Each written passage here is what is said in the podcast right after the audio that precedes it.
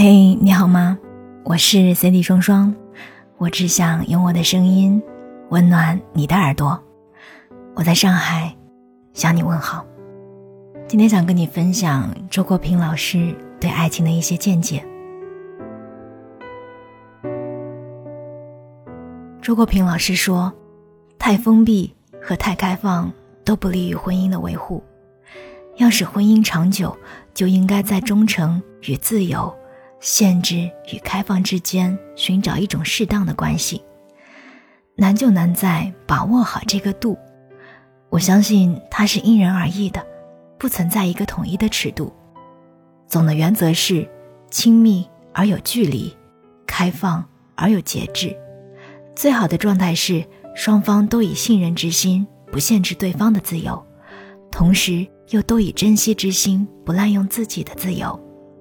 归根结底，婚姻是两个自由个体之间的自愿联盟。唯有在自由的基础上，才能达到高质量的稳定和有创造力的长久。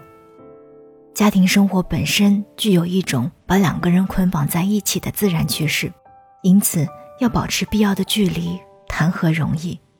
我能够想出的对策是，套用政治学的术语，在家庭中也划分出一个双方一致同意的私域。也就是说，在必须共同承担的家庭责任之外，个人都拥有一个属于自己的领地，在此领域中享有个人自由，彼此不予干涉。这个私域的范围不外乎两方面，一个是个人的精神生活。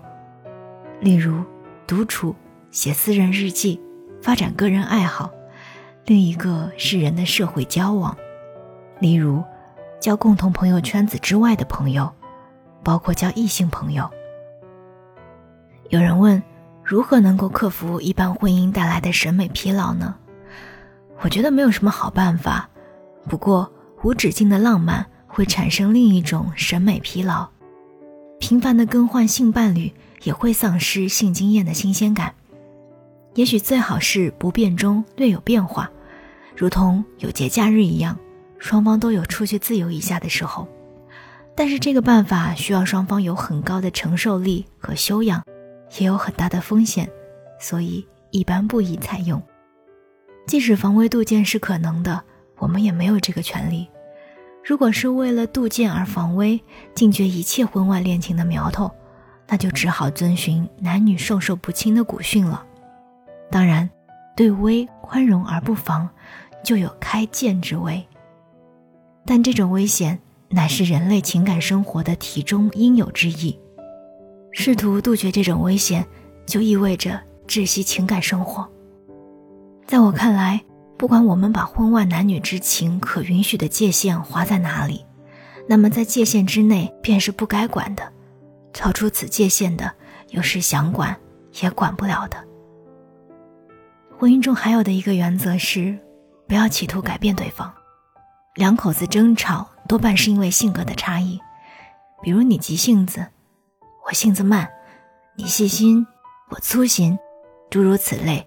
吵多了便会有怨恨，责备对方总也改不了。可是人的性格是难变的，只能互相适应。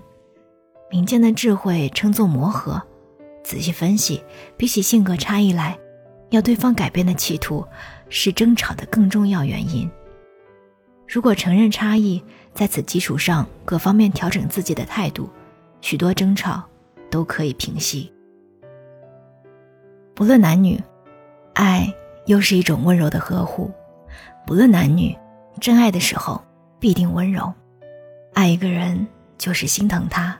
怜他，宠他，所以有疼爱、怜爱、宠爱之说。